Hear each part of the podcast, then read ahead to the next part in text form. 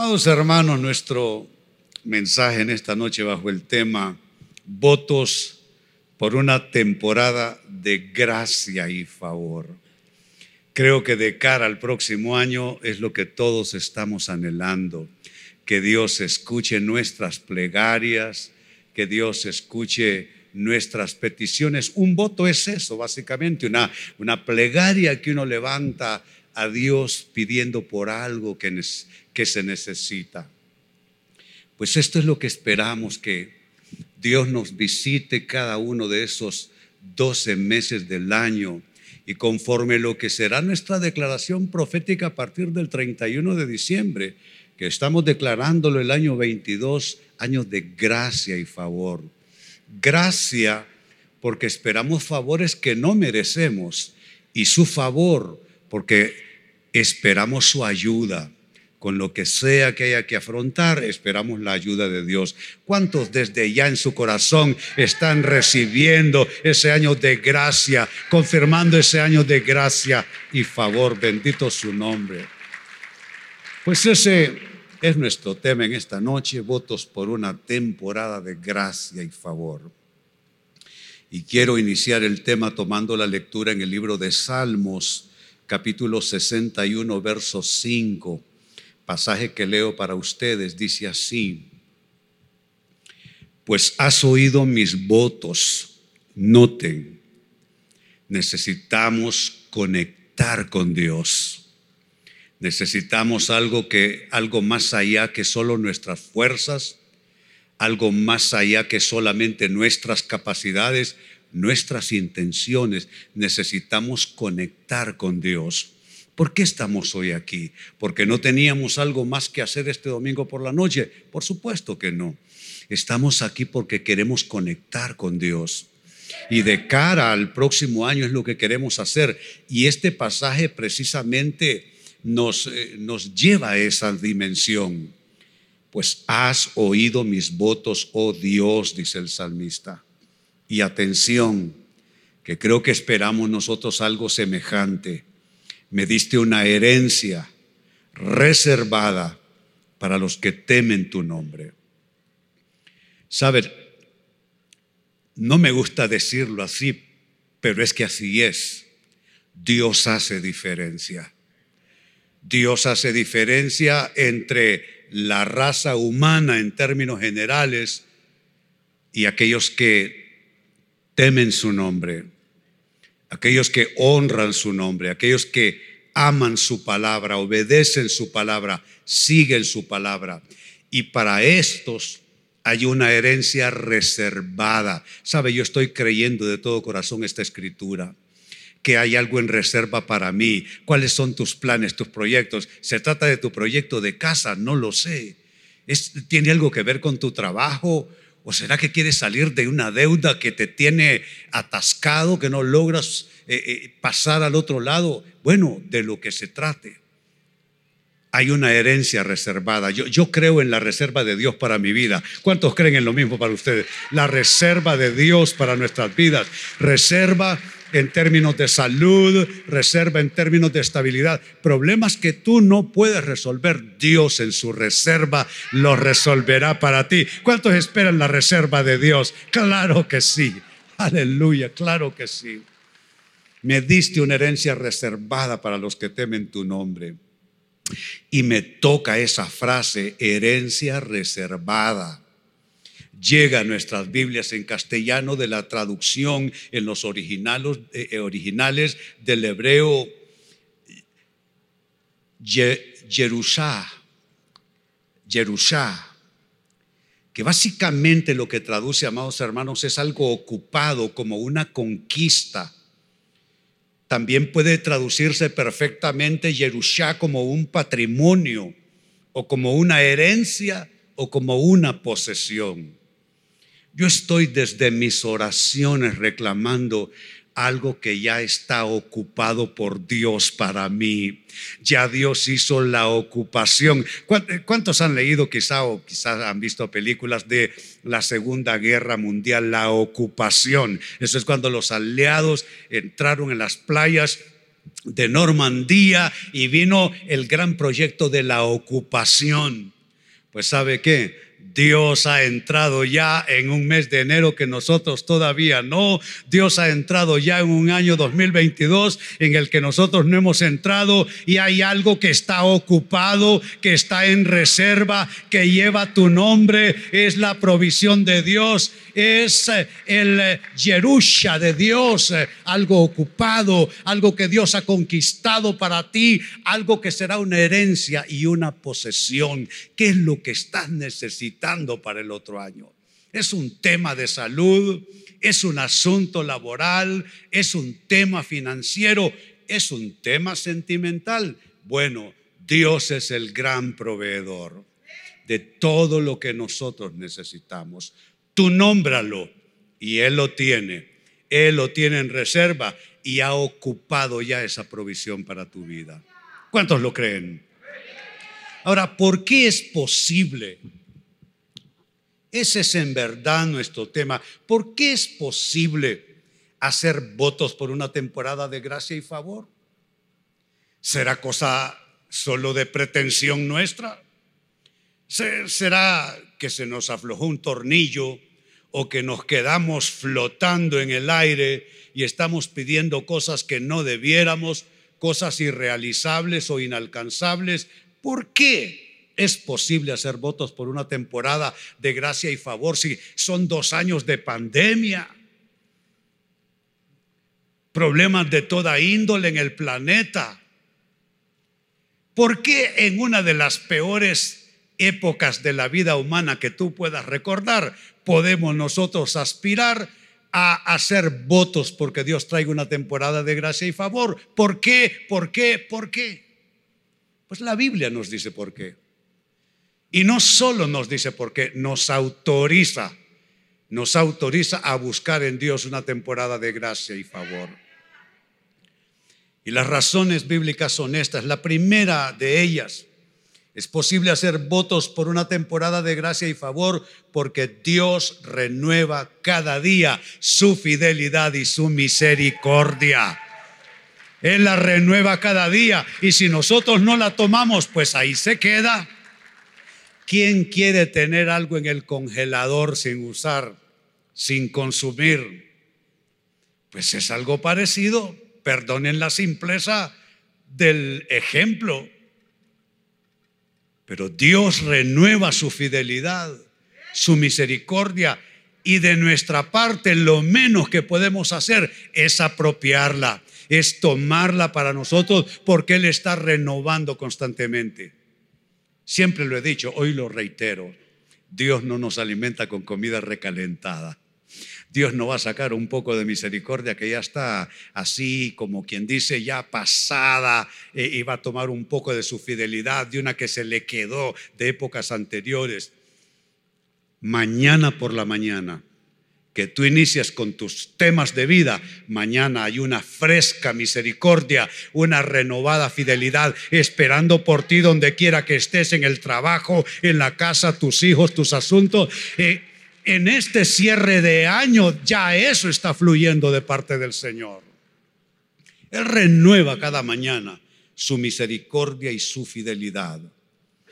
Y mire dónde se dice en la Biblia, es el libro de lamentaciones.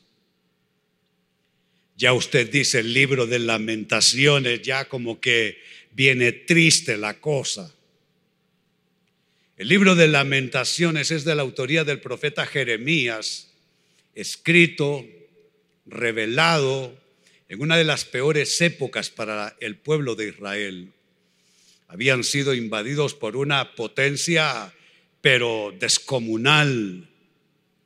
Lo saquearon por todo y en todo. Escogieron lo mejor de Israel, la gente educada, los que tenía las mejores eh, eh, eh, capacidades y se los llevaron para servir a Babilonia. En, en Israel dejaron solamente los pobres de la tierra. Era un desastre. Familias se dividieron. ¿Han leído la historia de la Alemania nazi, como por ejemplo en Polonia eh, metieron en un, en un barrio que se convirtió en un gueto a cualquier cantidad de judíos, luego los eh, eh, rompieron las familias, los hijos por un lado, la esposa por otra. Bueno, fue una cosa así, así de alarmante, así de dramática. Familias quedaron divididas, la nación quedó destruida. Pero mire lo que dice el profeta Jeremías en este libro, Lamentaciones capítulo 3, versículo 21 y 23, y es que saben, amados hermanos, Dios, Él contradice lo que está pasando.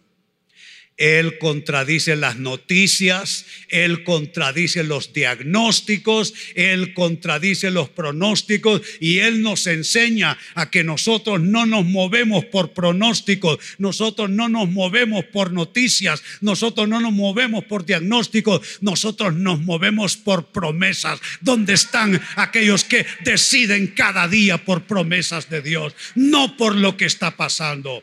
Sabe, yo ando en mi móvil todos los periódicos, no solo de nuestro país, sino los más importantes periódicos del mundo, de España, del Reino Unido, todos.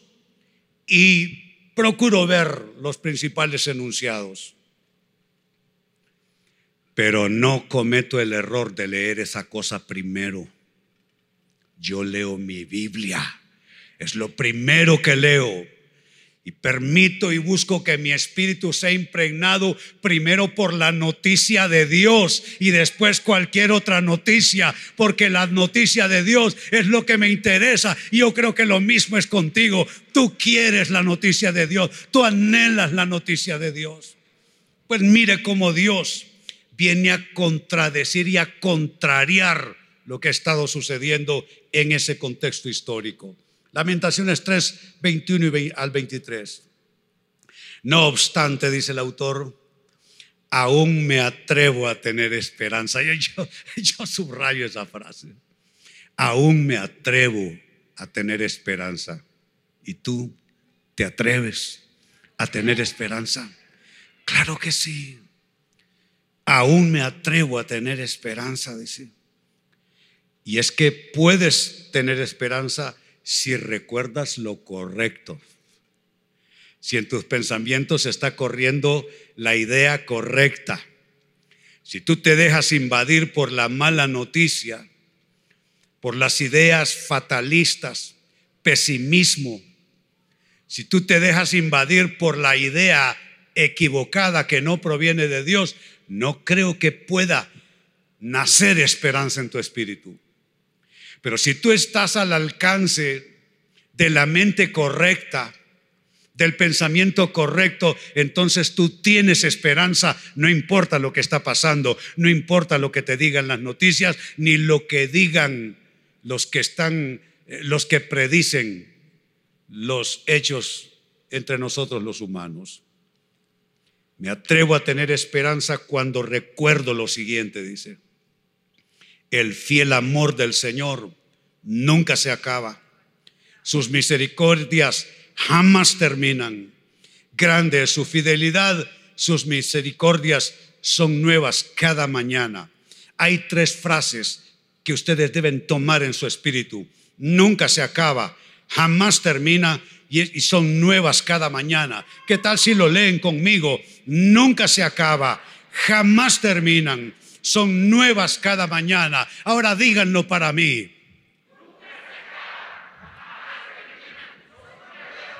Ahora díganmelo con más valentía, con coraje y con fe.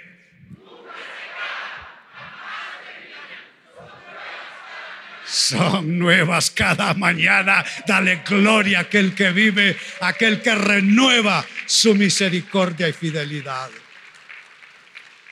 Entonces es posible hacer votos por una temporada de gracia y favor porque Él renueva cada día su fidelidad y misericordia. Segunda razón, segunda respuesta. Podemos esperar que la cosa cambie y mejore. ¿Por qué no? Porque todo ayuda bien a los que aman a Dios. Dígale a alguien que está cerca suyo, todo ayuda a bien a los que aman a Dios. Así es que si tú amas a Dios, tú calificas para que todo te vaya bien. Y no se los dice el pastor René, porque aquí no venimos a predicar buenos deseos.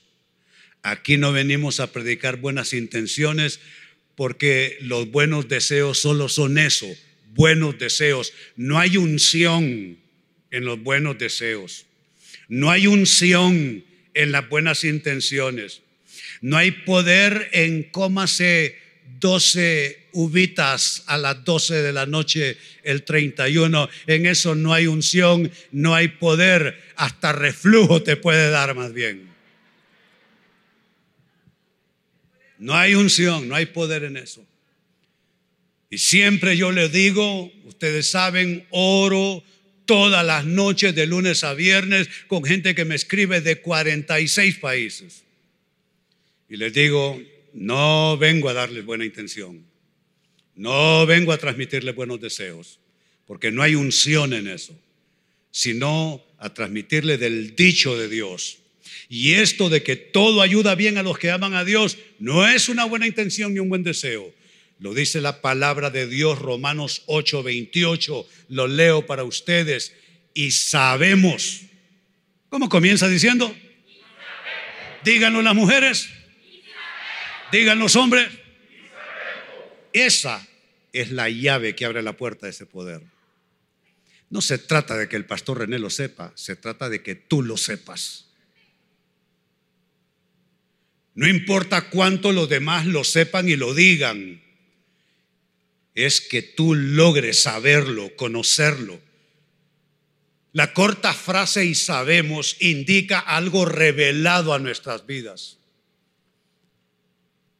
Y sabemos que Dios, me gusta eso, Dios, nadie más, nada más que Dios.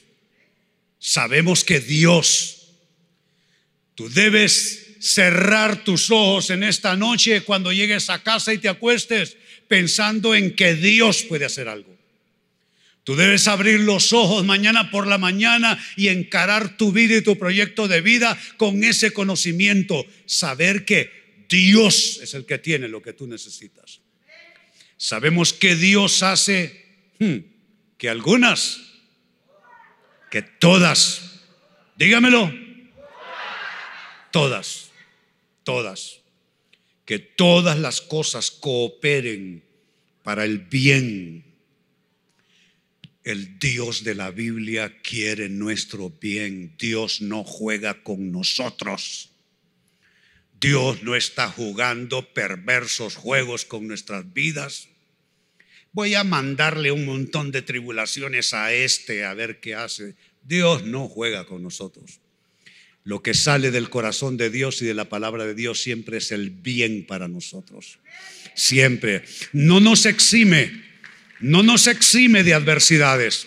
No significa que la vida sea fácil, pero sí significa que no importa lo que esté pasando, no importa lo que haya que afrontarse, sabemos que Dios hace que todas las cosas cooperen a favor de aquellos que le aman. ¿Dónde están los que cualifican para eso? Yo sí, yo sí. Sabemos que Dios hace que todas las cosas cooperen para el bien. Mm. Mañana lunes yo quiero mi porción de bien. El cierre de este año yo recibo mi porción del bien de Dios. El año 2022 yo declaro el bien de Dios sobre mi vida, sobre mi casa, sobre mis hijos, sobre mis nietos, sobre mis amigos, sobre mis consiervos, sobre esta iglesia y las demás iglesias donde está el pueblo de Dios en cualquier lugar en el mundo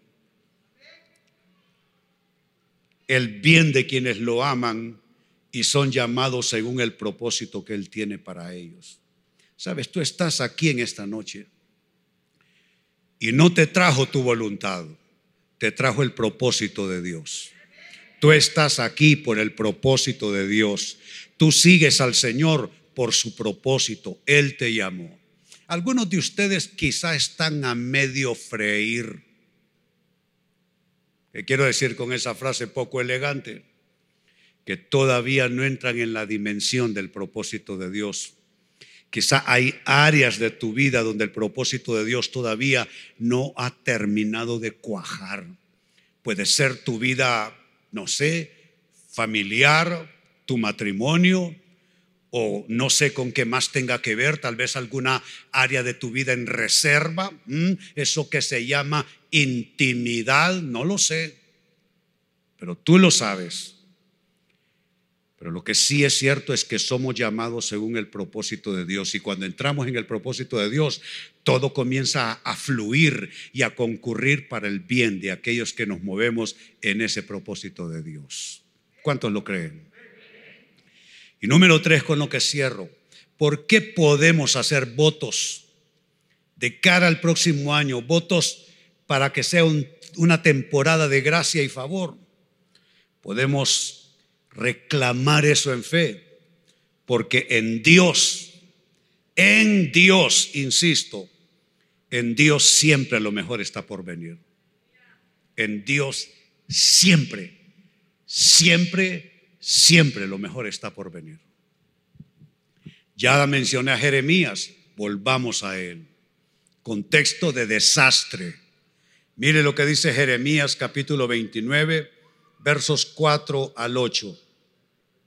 Esto dice el Señor de los ejércitos celestiales, Dios de Israel, a los cautivos, y yo destaco esa frase, que Él desterró. Lo que le está pasando a Israel en ese tiempo no es una desgracia que escapó al poder y a la soberanía divina, porque a Dios nadie a Dios nada se le escapa de sus manos. Y a Dios nadie le arruina sus cosas. Hace unos 24 años, una cosa así, unas personas me dijeron toda una serie de palabras que ni vale la pena eh, eh, repetir en este momento, pero en esas palabras ellos estaban diciéndome todo lo malo que me iba a pasar. Y dentro de sus frases me dijeron, el Señor te encontró en una cuneta drogado, ahí te vamos a ir a recoger. Vas a estar destruido. Y yo les contesté, bueno, gracias por tan buenos deseos, pero ¿saben qué? Si estoy en el propósito de Dios, estaré de pie y no en la cuneta, porque a Dios nadie le arruina sus cosas. A Dios nadie le arruina sus cosas. Yo no sé quién te haya dicho qué o quién te haya hecho qué. Da igual, porque tú en el propósito de Dios eres intocable, eres intocable, eres intocable. Y ahí está, esto dice el Señor de los ejércitos celestiales, Dios de Israel, a los cautivos que él desterró de Jerusalén a Babilonia. Y noten la instrucción. Edifiquen casas y hagan planes para quedarse planten huertos y coman del fruto que produzcan. Cásense y tengan hijos. Luego encuentren esposos y esposas para ellos, para que tengan muchos nietos. Multiplíquense, no disminuyan. Y trabajen por la paz y prosperidad de la ciudad donde los envíe al destierro. Pidan al Señor por la ciudad, porque del bienestar de la ciudad dependerá el bienestar de ustedes. Poderoso, poderoso.